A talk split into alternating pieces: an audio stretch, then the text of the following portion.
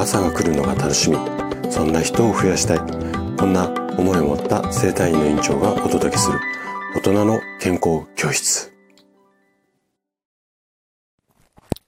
おはようございます。高田です。皆さんどんな朝をお迎えですか？今朝もね元気で心地よいそんな朝だったら嬉しいです。さて今日はね寝だめで疲れは解消しません。こんなテーマでお話をしていきます。えっと、私の院に来院される患者さんと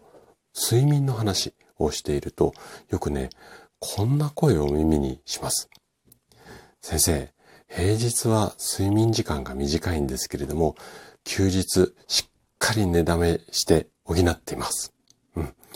で、この気持ちすごくこう、わかります。で、私もね、えっ、ー、と、20年弱サラリーマンを経験していて、まあ、休みの時にもう昼まで寝ているっていう生活をすごくしていたので、気持ちは本当にね、もう痛いほどよくわかるんですけれども、この状態ではね、実は睡眠不足って解消されないだけじゃなくて、疲れもね、全然取れないんですよ。で、今日はその理由についてね、詳しくお話をしていきます。ぜひ最後まで楽しんで聞いていただけると嬉しいです。じゃあね、早速ここから本題に入っていきましょう。もうね、寝るのが大好きで、寝てられるならいつまでも寝ていたい。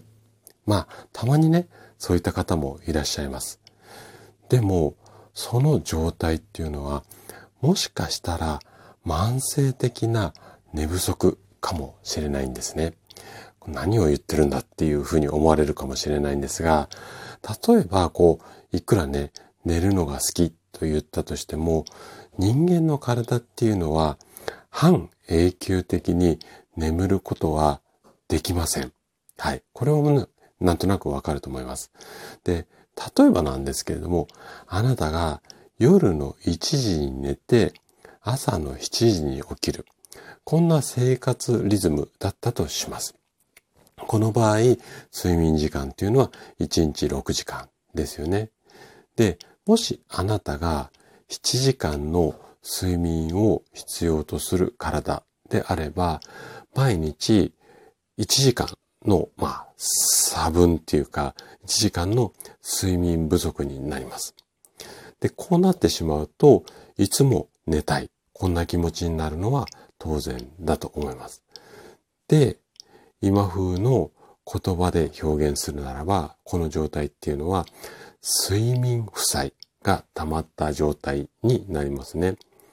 さらに、睡眠にとって大切な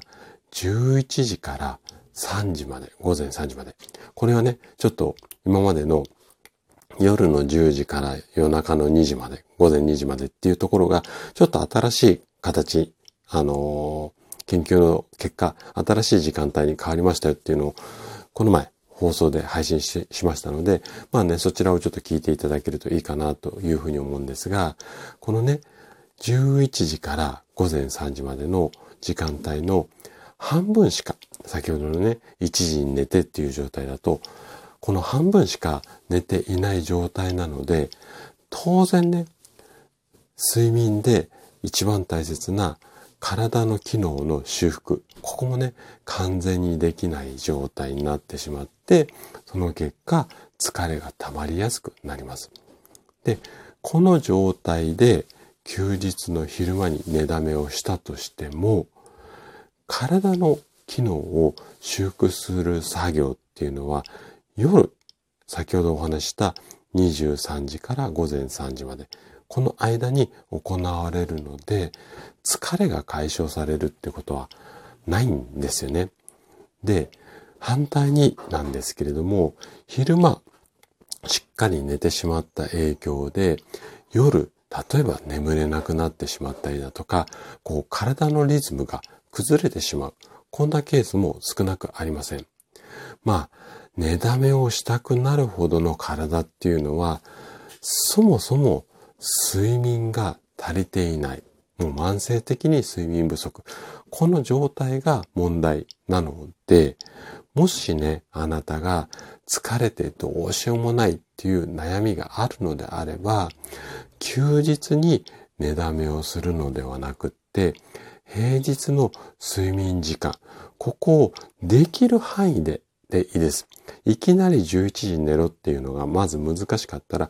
5分でも10分でもいいので、少しずつ前倒ししていって、結果1ヶ月後とか3ヶ月後に30分なり1時間なり早く寝れるようになっていました。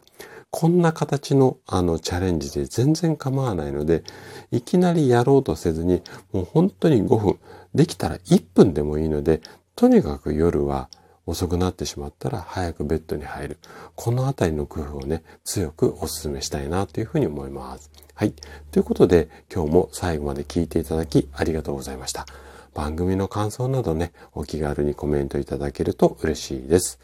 それでは明日の朝7時にまたお会いしましょう。今日も素敵な一日をお過ごしください。